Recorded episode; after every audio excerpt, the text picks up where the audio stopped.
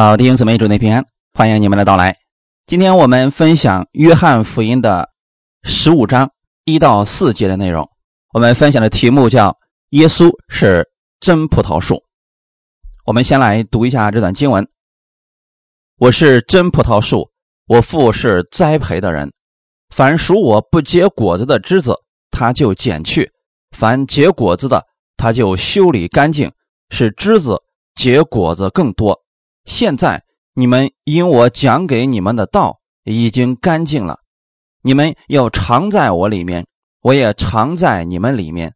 枝子若不常在葡萄树上，自己就不能结果子；你们若不常在我里面，也是这样。阿门。我们一起先来做一个祷告，天父，感谢赞美你，感谢你预备这时间，我们。来到你的真理面前，来到你的话语面前。今天借着这时间赐给我们当需要的话语，借着这话语更新我们的心思意念，让我们无论遇到任何事情，我们有盼望，我们带着你的应许而生活。感谢赞美主，寻求你的今天让他们寻见，使他们都能够得着。奉主耶稣的名祷告，阿门。我们分享的题目叫“耶稣是”。真葡萄树，葡萄树是结果力极强的植物。一棵葡萄树能结出很多的葡萄来。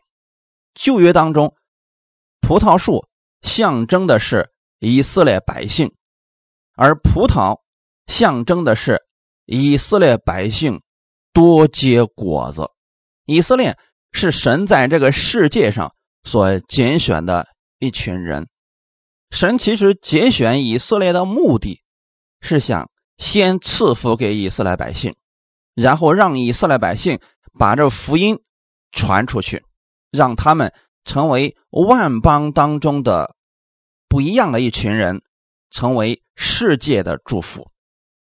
这是神将他们分别为圣的一个重要的目的。可惜的是，以色列百姓。他们领受了这福音之后，他们自己竟然结出来了野葡萄。他们违背神的话语，无法在外邦中成为美好的见证。直到耶稣来了，让我们透过耶稣看到了真葡萄树，果实累累。因此，今天我们看到这个葡萄树啊，它主要是象征着我们的主耶稣。以前虽然它象征的是以色列百姓，但他们似乎是失败了，就相当于说，神赐福给亚当，而亚当是代表着人类，可是亚当失败了，幕后的亚当来了，那就是耶稣基督，他是代表一个得胜的人出现的。那现在这个葡萄树预表的是我们的主耶稣，枝子。预表的是信徒，天父是栽培的人，这里体现了圣父、圣子的不同工作。圣父创造一切，圣子成就圣父的工作。在创世纪当中，我们出现的最多的词叫做“神”，这个“神”指的就是我们的天赋啊，因此你可以理解为啊。三位一体的神，也就是圣父、圣子、圣灵。圣父主要是做创造的施工，因此啊，栽葡萄树的是我们的天赋。真葡萄树预表的是我们的耶稣基督。耶稣基督是我们天父手中的工作，要借着真葡萄树供应给所有信徒生命。以及在生活当中得胜的力量，因此我们的生命是从天赋而来的。我们在基督里拥有了耶稣的真正的生命，我们靠着从耶稣而来的力量去生活，这就是得胜的生活。葡萄树和枝子的关系是不可分离的关系。我们与基督的关系也是不可分离的关系。我们分享第一点：信徒与主耶稣的关系。约翰福音十五章第二节：“凡属我不结果子的枝子，他就剪去；凡结果子的，他就修理干净，使枝子结果子更多。”在这里有一个非常重要的词，叫“凡属我”。因此，这段经文当中，第二节，它是面对信徒而讲的。并不是针对不信者而讲的。凡属我，我们是如何属于基督的呢？我们相信耶稣，以及他在十字架上为我们所做的，他为我们的罪在十字架上流血牺牲，使我们所有的罪被洗干净了。他为我们的罪死了，三天后从死里复活。我们就被称义了。当人相信耶稣的那一刻，他就属于耶稣基督。因此，我们有一个名字叫基督徒。在这里有一个非常重要的一个词，就是“凡属我”，那就说明这个人已经相信了耶稣基督。从圣经上的应许来讲，属于耶稣的人。耶稣不可能，也不会以任何理由丢弃他。我们来看一段经文，《约翰福音》第六章三十七到四十节：“凡父所赐给我的人，必到我这里来；到我这里来的，我总不丢弃他，因为我从天上降下来，不是按自己的意思行。”乃是要按那差我来者的意思行，差我来者的意思就是他所赐给我的，叫我一个也不失落，在末日却叫他复活，因为我父的意思是叫一切见子而信的人得永生，并且在末日我要叫他复活。透过这段经文，我们可以很清楚的看到。这个人能相信耶稣，是把这个人归到了基督的里边，他属于基督了。天父要赐给耶稣的人，一定会去寻找耶稣，也能够听得进去耶稣的讲道，并且愿意相信耶稣。那这样的人，一旦你相信了耶稣以后啊，耶稣给我们一个非常清楚的保证：我。总不丢弃他，那意思是什么呢？只要你相信了耶稣，你就是得救的。阿门。就像在罗马书第十章里面所讲的，口里承认，心里相信，你只要符合这两个条件，那你就是得救的。没有人再能把你从基督的手里边夺走了。再说了。耶稣非常清楚的知道，这灵魂不是他的，是天赋的，所以他一直讲，他到这个地上来，不是要按自己的意思行，乃是按天赋的意思行。啊，今天为什么有很多基督徒信主多年，依然不能够经历基督的丰盛呢？不是神的话语出了问题。也不是基督不爱他，而是很多时候他一直在按着自己的意思行。我们就拿亚当和基督来做一个比较。亚当在起初的时候，他也是个完全的人，充满智慧，充满荣耀。神把他放在伊甸园当中，让他管理世界。可是他去做这些事情的时候啊。他不是按照天赋的意思行。我们天赋的意思是，园中所有树上的果子你可以随意吃，唯独园中分别善恶树上的果子你不要吃，因为你吃的日子必定死。就算当时亚当不知道什么是死亡，但是神说了你不要吃，这个他一定是可以听得懂的。可是亚当他按照他们自己的意思行了，结果导致了失败。今天神把他的话语放在圣经当中，即便是很多的信徒，也并不愿意按照神的意思行。人里边有自己的聪明，有自己的想法，这才出现了很多人的身上并不能经历神的丰盛、神的得胜，常常处在软弱和失败当中。原因其实是在这儿。那我们首先要知道，我们与主耶稣的关系，这是一种不可分割的关系。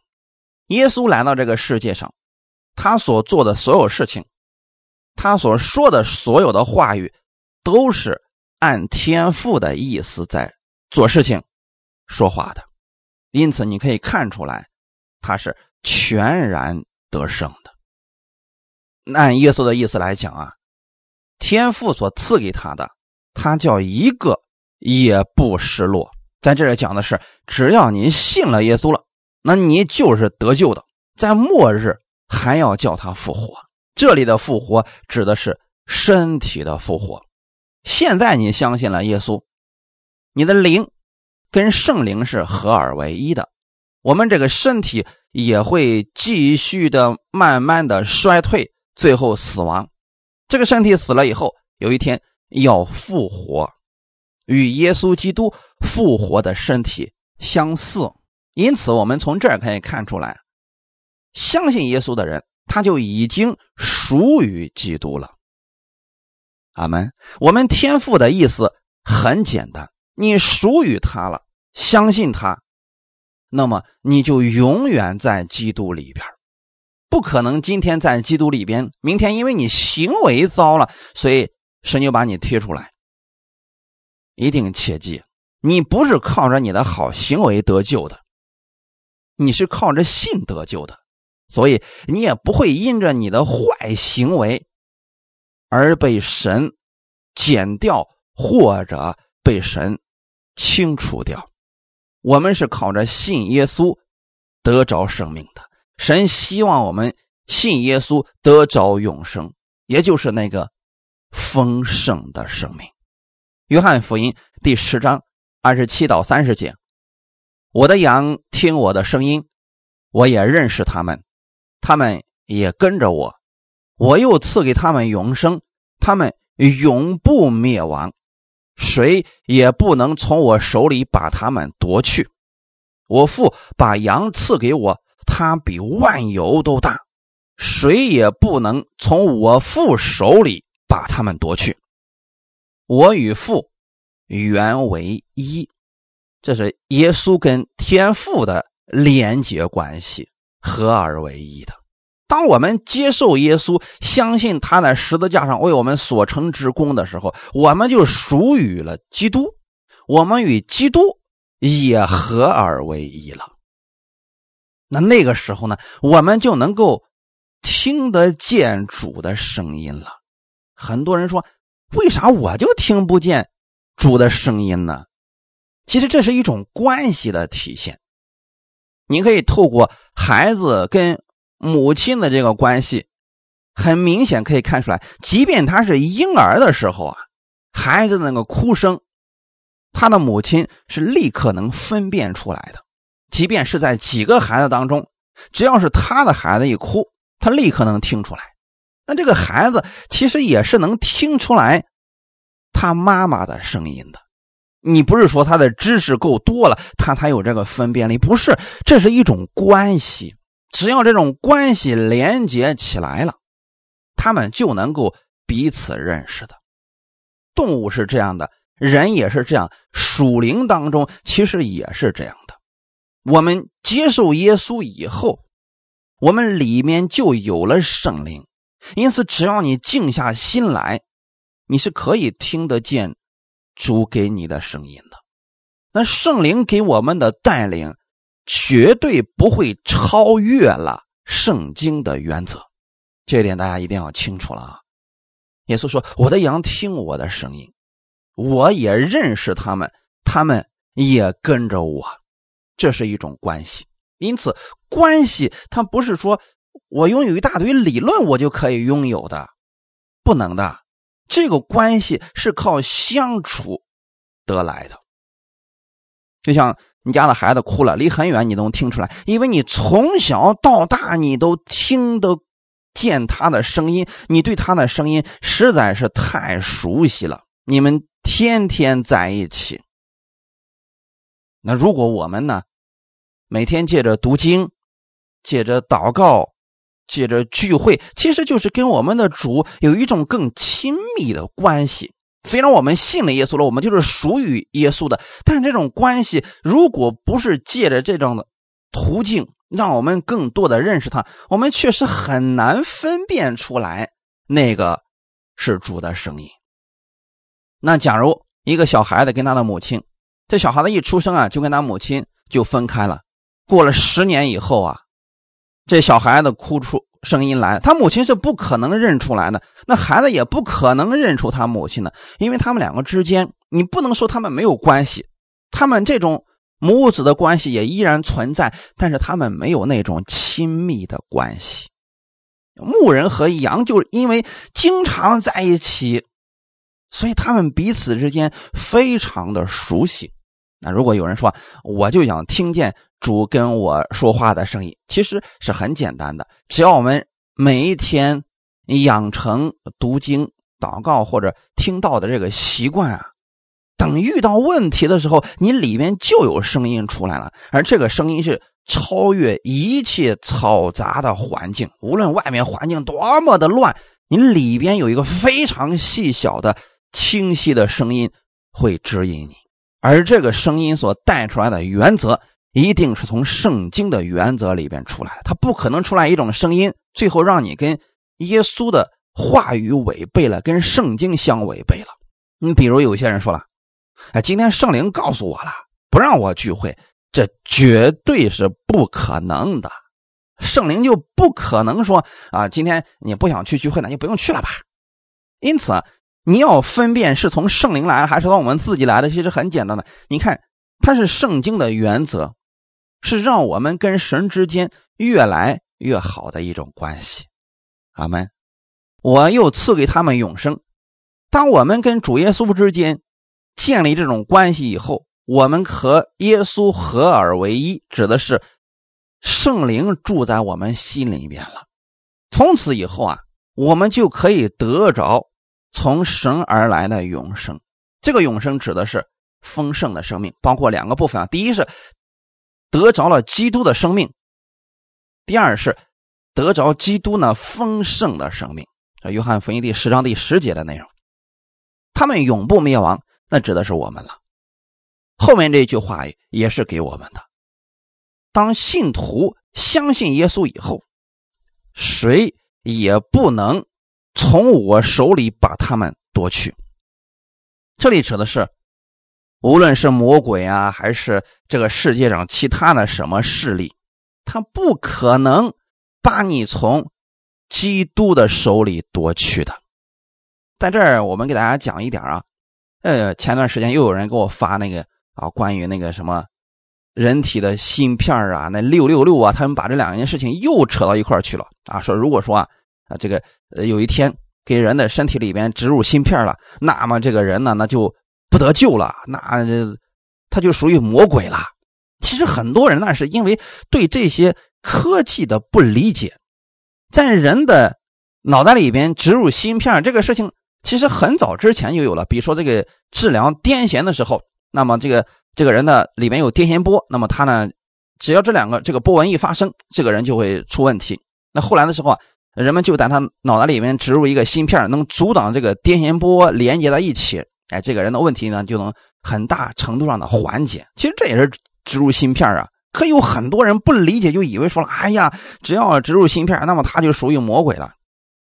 那这句话又怎么理解呢？人造出来一个芯片，竟然能够打破神的救恩，说明我们神的救恩还是有漏洞的呀。说明耶稣的能力不是最大的。这里说的是什么意思呢？他们永不灭亡，谁也不能从我手里把他们夺去。意思是，只要你信了耶稣了，属于基督了，在基督里了，没有人能把你夺去的。耶稣不可能放手的。你是如何进入基督里边去的？靠信耶稣进入基督里边去的。阿门。只要你进入基督了，不可能再出来了。耶稣不会放手的。为了让我们更明白，二十九节再次给我们说：“我父把羊赐给我，他比万有都大。”这耶稣讲的是我们的天赋。上句指的是耶稣的能力很大，没有人可以把我们从耶稣的手里夺去。二十九节指的是我们天赋比万有都大。这里的万有指的是什么？所有的一切、一切势力、一切执政的、掌权的、天上的天使，或者是各种鬼魔，我们的天赋比他都大，谁也不能从我父手里把他们夺去。这个是你。你信了耶稣以后，你就属于我们的天赋了。从此以后，没有人能把你的生命夺走。哈利路亚！人所造的一个小小的芯片，哪有这个能力呀？因此，我们不要被这些讲解的人让他们吓住了。你要回归到圣经里边来，听从神而来的声音。阿门。三十节说：“我与父原为一。”原为一的意思，在这里讲的是一种关系，合而为一的关系，永不分离的关系。我们接受耶稣以后，圣灵住在里边，我们与圣灵也合而为一个灵了。属于基督的人，他就是得救的，没有谁。能把信徒从基督的手里夺去，救恩是稳固的。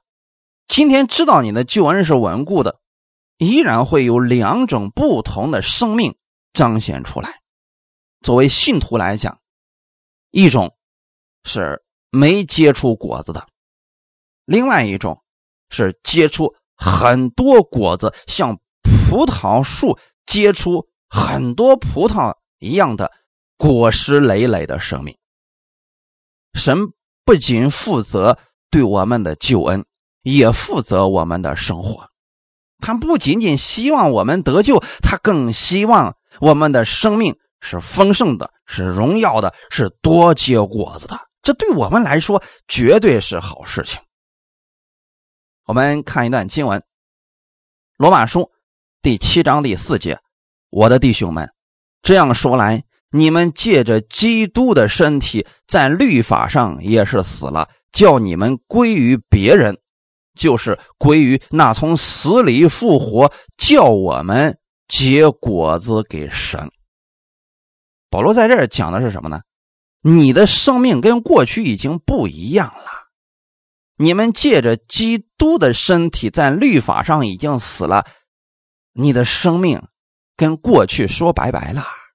你现在是归于了那从死里复活的耶稣基督，只要你时刻的谨记着你是属于基督的，你身上充满着基督的大能、基督的权柄、基督的荣耀，你只要每天如此意识到这个事情，你就一定会不知不觉当中就结果子给神。意思就是你就活出来了属神一样的生命，这个不是很难的。只要你思维发生了改变，你的行为就会发生改变。树枝和树是同一个生命体，正如葡萄枝子的生命是从葡萄树而来的，它们的生命特征是一样的。枝子的生命来源于树，枝子承受树的生命，枝子彰显树的荣耀。阿门。我们说这个葡萄树真是有生命力，从哪里看出来呢？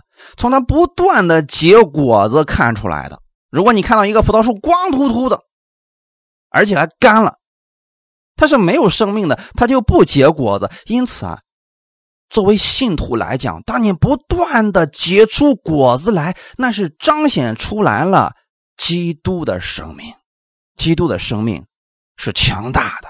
是丰盛的，是得胜的，因此，所有的信徒应该能彰显出这种生命的。那确实有一些基督徒他们是没有彰显出来。那这个问题又在哪里呢？首先你要记得，我们的生命是与主联合的，基督如何，我们在这世上也如何，这就是生命的连接。这种连接没有任何人可以断开。约翰福音十五章第二节：“凡属我不结果子的枝子，他就剪去。”咔嚓一声，剪去了吗？信徒不结果子怎么办？很多人信了主几十年，没有活出基督的样式来，也没有经历神，更没有见证过主耶稣。这样的生命是得救的还是不得救了呢？那过去有很多人讲解这段经文，那就是这个人呢，他是不得救的，所以啊，神就把他从这个。葡萄树上给他剪了，他剪了以后啊，他就与耶稣彻底的分离了，被丢在地上，扔到火里给烧了。如果照这种说法的话，那就是一开始你是得救的，因为你不结果子，所以啊，我们的神就把你给剪出来，把你剪除了。剪除了以后呢，就把你剪到地狱里边去了。那就说明得救跟行为是有关系的。这是不是跟圣经的一些经文，特别是一些得救的经文冲突了呢？因此，不管谁给你如此讲解这些经文，你应该回想一下圣经上是如何讲的。刚才我们把这些经文讲的很仔细，只要你属于耶稣，如何属于耶稣呢？那里面没有强调你的行为，而是你相信。一定记得，弟兄姊妹，我们的得救跟行为无关，跟信有关系。那这段经文怎么理解呢？原文这里的“减去”是指扶起、举起来。种过葡萄树的人其实都明白，葡萄枝子如果趴在地上，它是几乎不结果子的。要想葡萄树多结果子，其中有一个方法，就是必须把它用杆子举起来。这里预示着信徒的生命自己无法结果子，除非被神高举。我们的成分是什么呢？我们的身体就是从尘土而来的。你希望一个尘土能活出耶稣的生命，这是不可能的，除非它里面的本质发生了改变。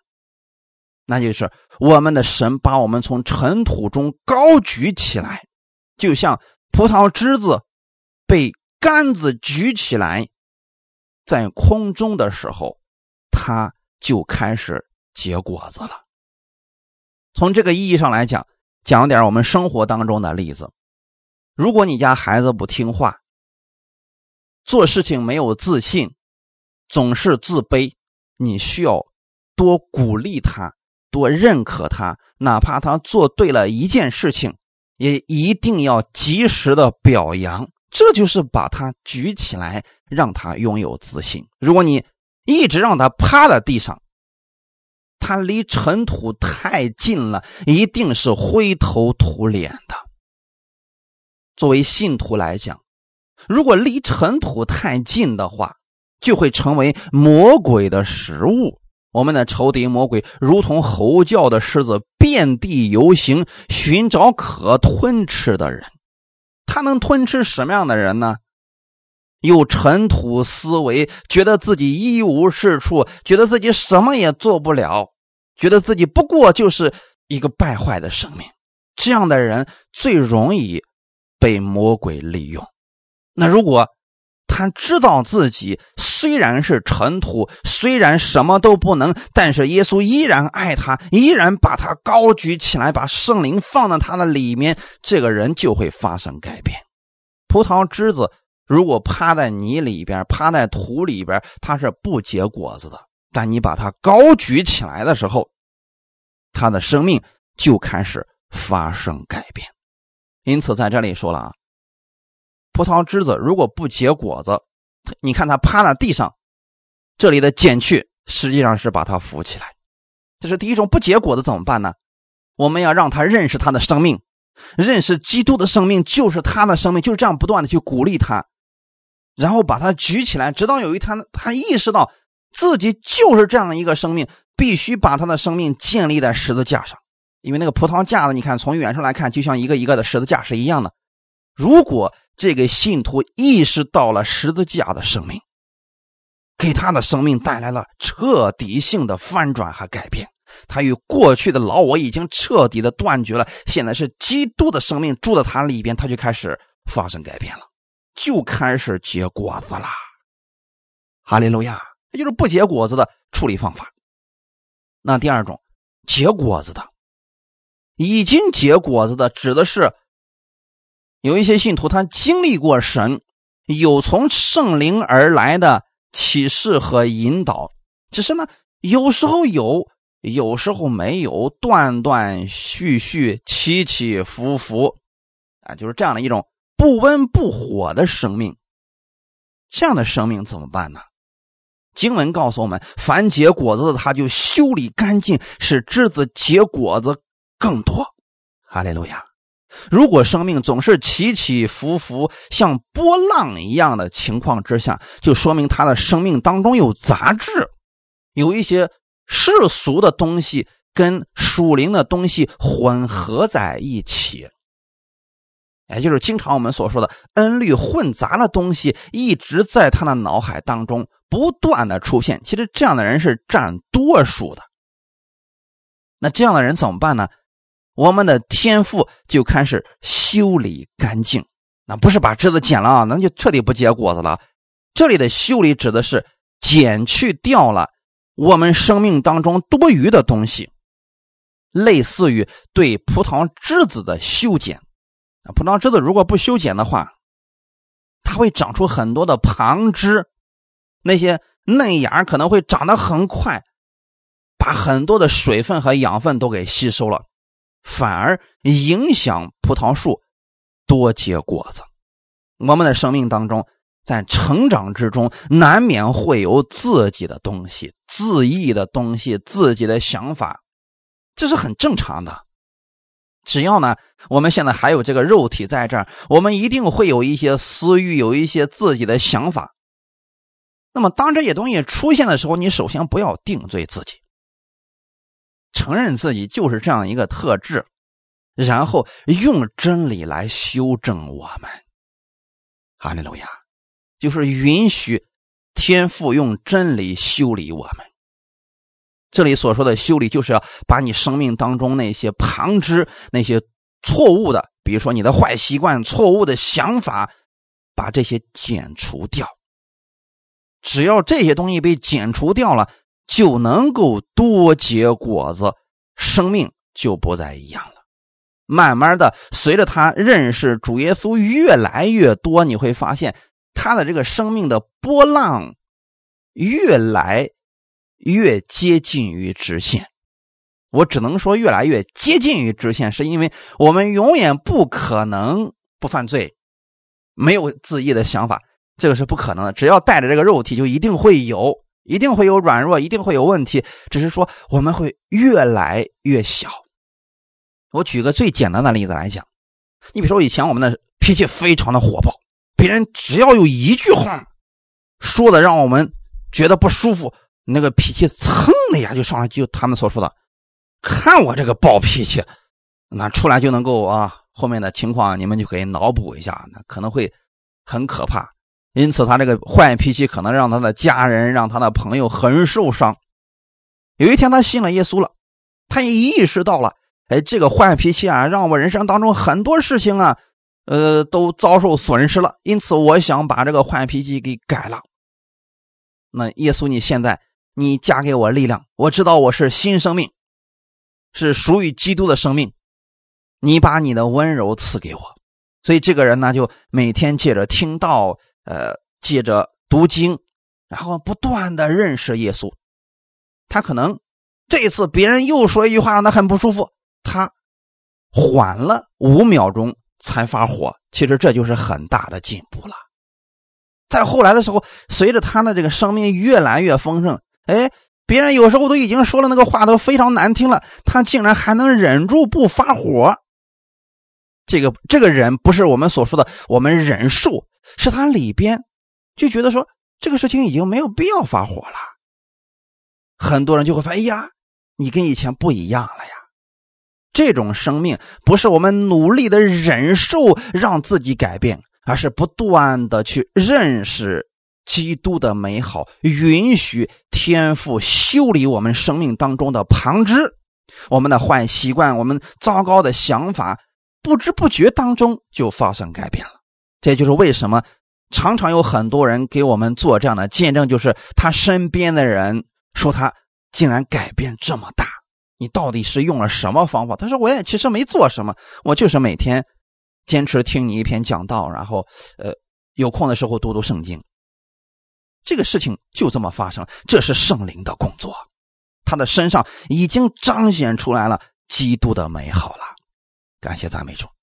我们分享第二点，天父用道洁净了我们。约翰福音十五章第三节，现在。”你们因我讲给你们的道已经干净了。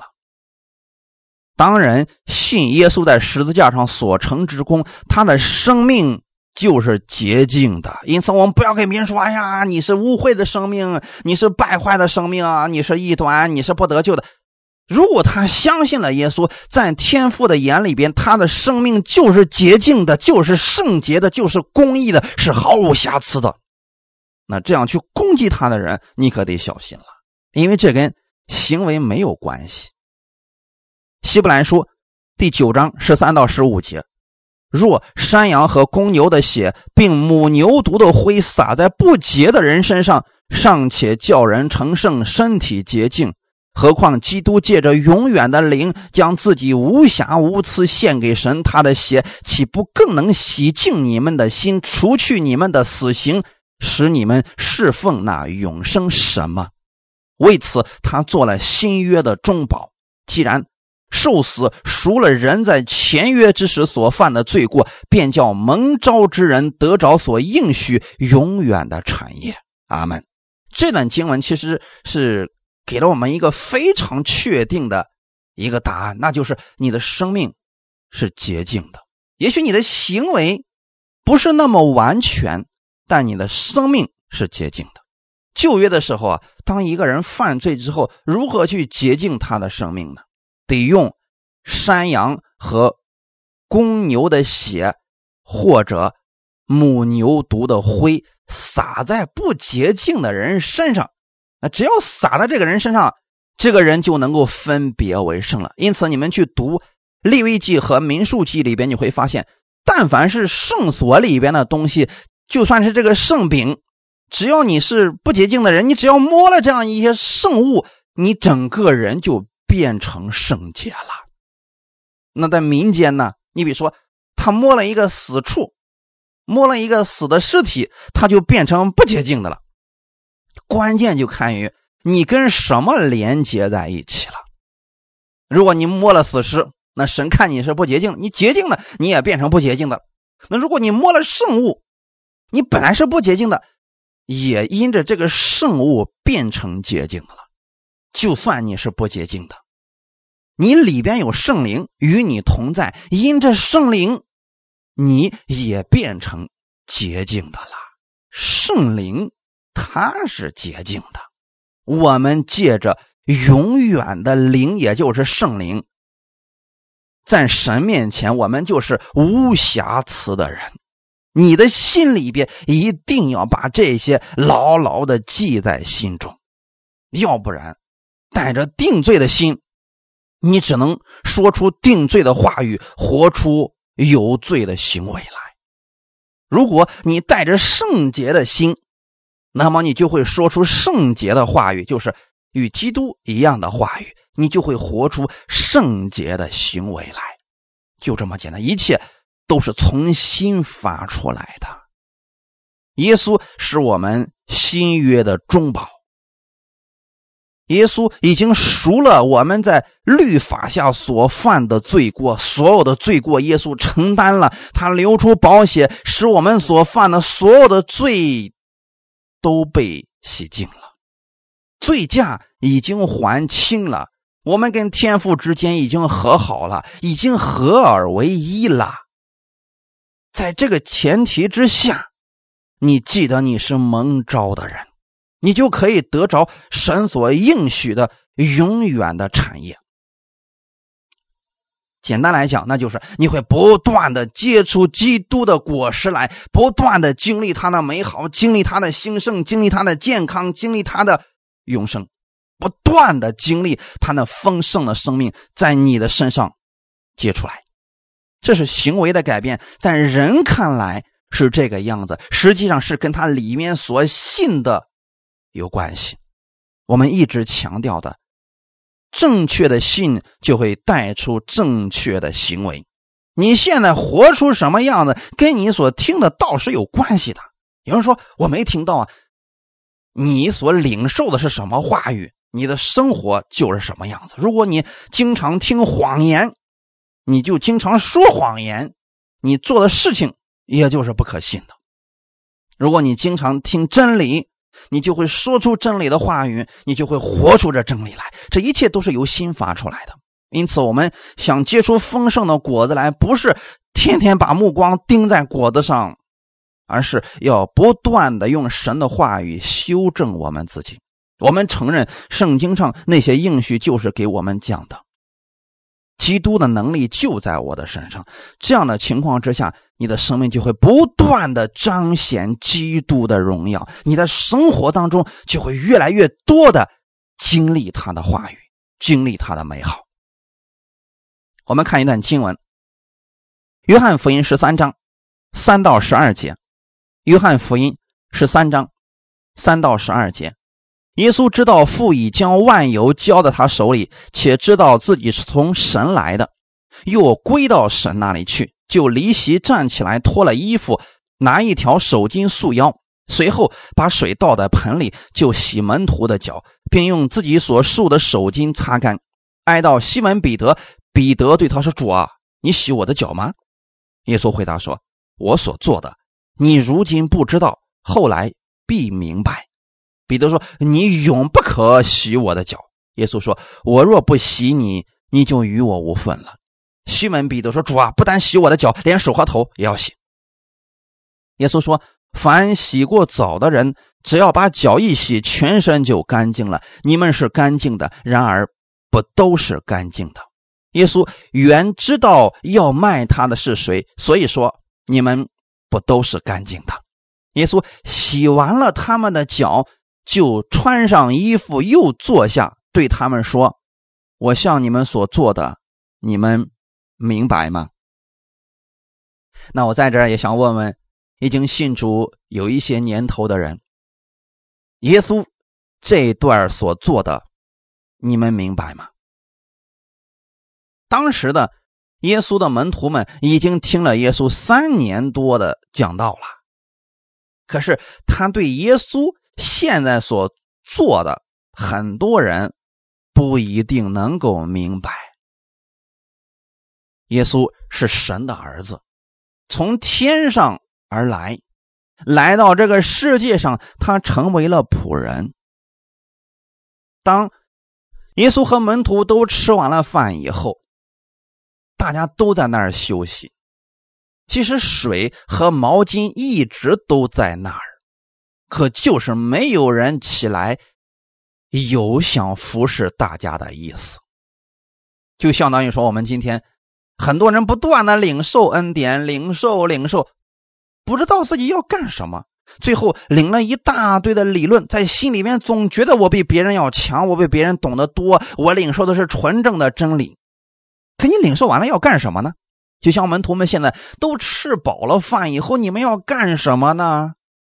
他们不知道，虽然我们也经常讲要去服侍，但没人愿意起来服侍。这时候，万王之王耶稣站起来，他做了一件事情。耶稣在做这些事情的时候，他清楚的知道自己是谁。耶稣知道父已将万有交在他手里，且知道自己从神出来的，又要归到神那里去。耶稣不是说：“哎呀，我在世上太苦了，我要做点善行，然后早点回到天父那儿去。”不是，耶稣知道自己跟天父合二为一，知道自己里面充满能力、充满权柄、充满荣耀，可是他宁愿成为仆人的样子。而且他知道很快自己要回到天父那儿去了，他知道自己从哪儿来往哪儿去，他也知道自己在这个地上的使命是什么。今天有很多人，他们不知道人生活着的意义是什么，他们以为挣钱就是他们的使命，他们以为养育孩子就是他们的使命，他们以为。爬上高位就是他们人生当中最大的意义。其实这些都不是。所罗门经历了这一切的事情，最后他说这是虚空的虚空。耶稣不一样，他在这个地上传道三年多，他非常清楚知道自己的使命是什么。因为他的权力，他的能力已经是最高的、最大的，他反而做了一件事情，离席。站起来，脱了衣服，拿一条手巾束腰。一个真正里面充满了神能力和荣耀的人，他表现出来的样子，一定是谦卑的，像仆人一样。最可怕的就是那个半瓶子能力的，说高不高，说低不低，这样的人呢，觉得自己能够统治世界。实际上呢，他连自己都统治不了，没有自律，早上都起不来床，都被床都征服了。因此啊，很多人他是不知道自己真正的价值有多少。那我们怎么办呢？我们要认识到，在属灵当中，我们到底拥有了什么？耶稣非常清楚知道自己是谁，知道自己拥有什么。他站起来，像仆人一样。把水倒在盆里，就开始洗门徒的脚。洗完了以后，用自己所束的手巾擦干了。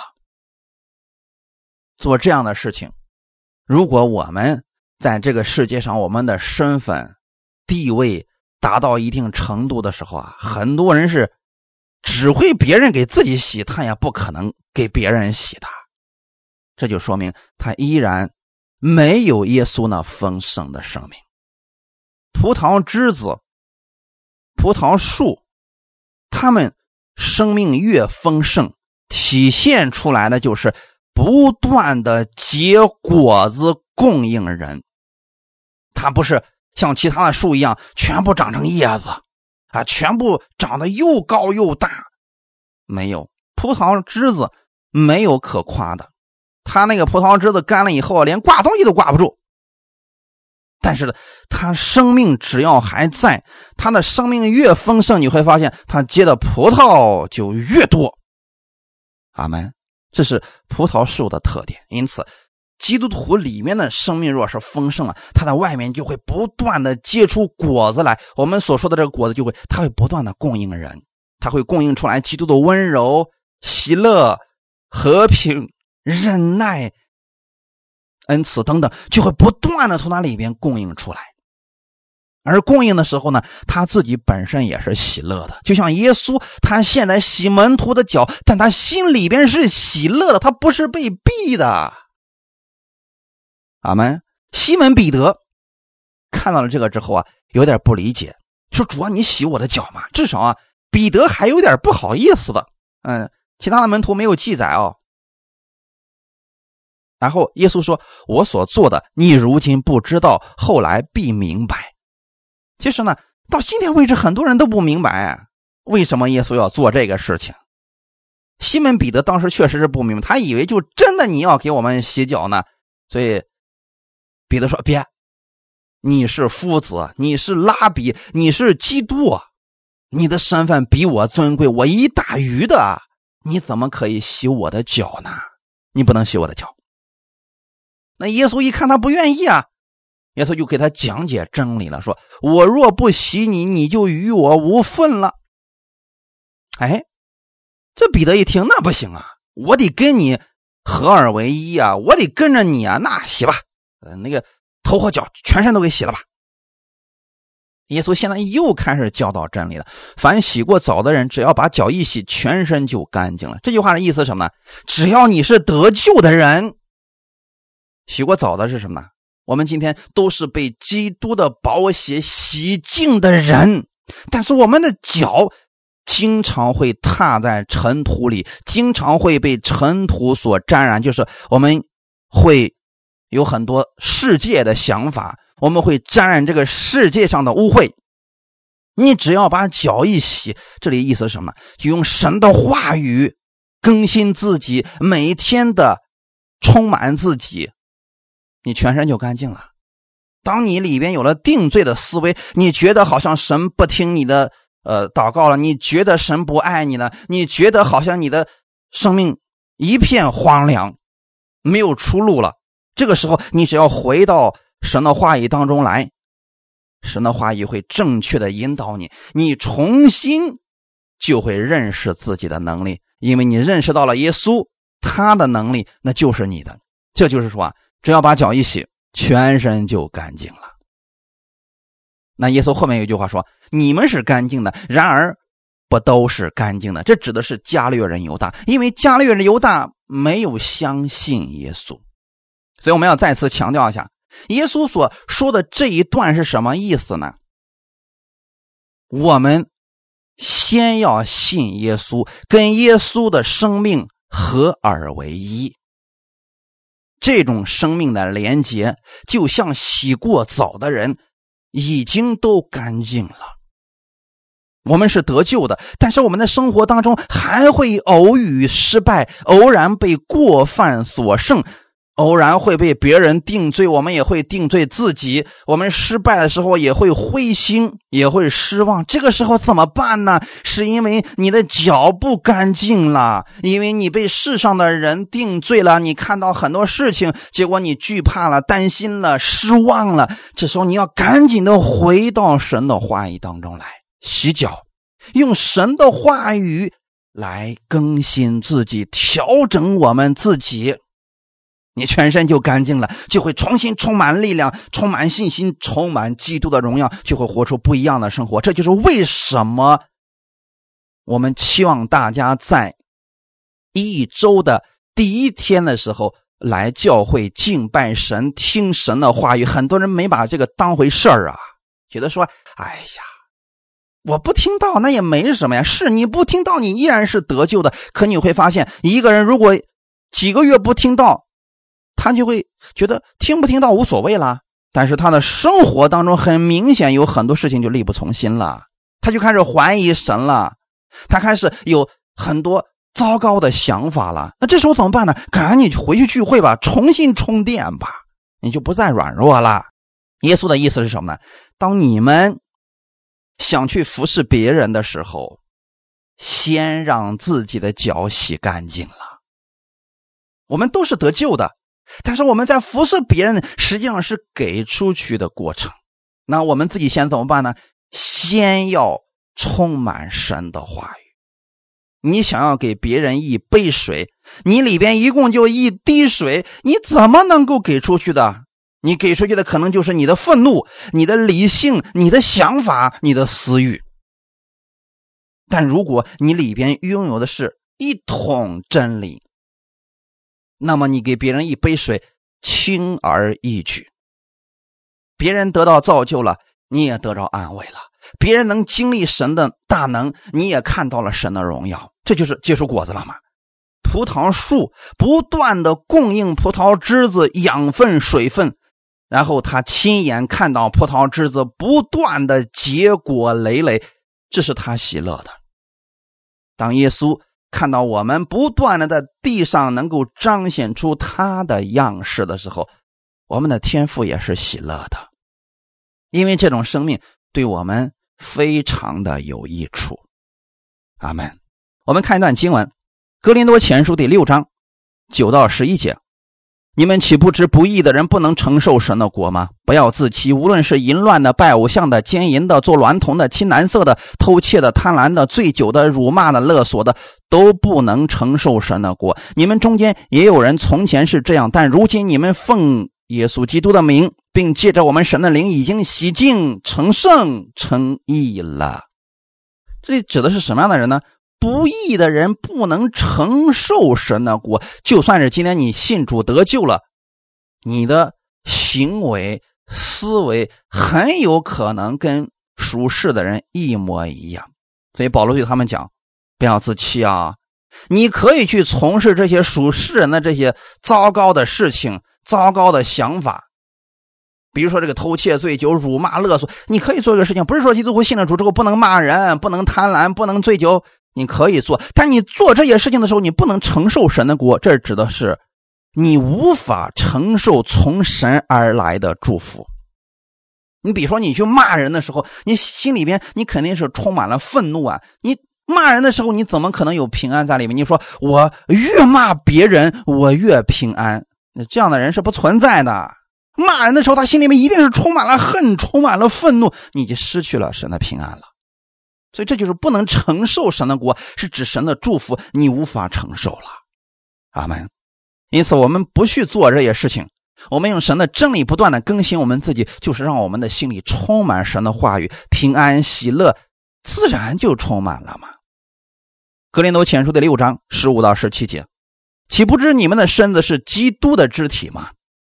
我可以将基督的肢体当作娼妓的肢体吗？断或不可。岂不知与娼妓联合的，便是与他成为一体吗？因为主说二人要成为一体，但与主联合的，便是与主成为一灵。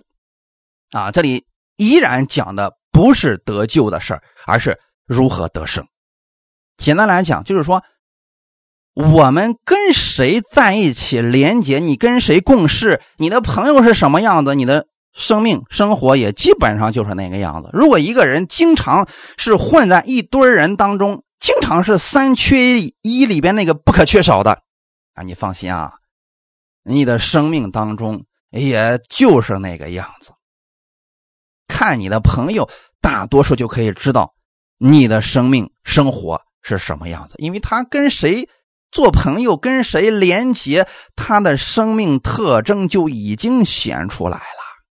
那我们如果说意识到了我们跟圣灵是合而为一的，我们跟基督是成为一体的，那我们就去多了解基督。平时的时候，我们多认识耶稣，你自然就活出来了基督的样子。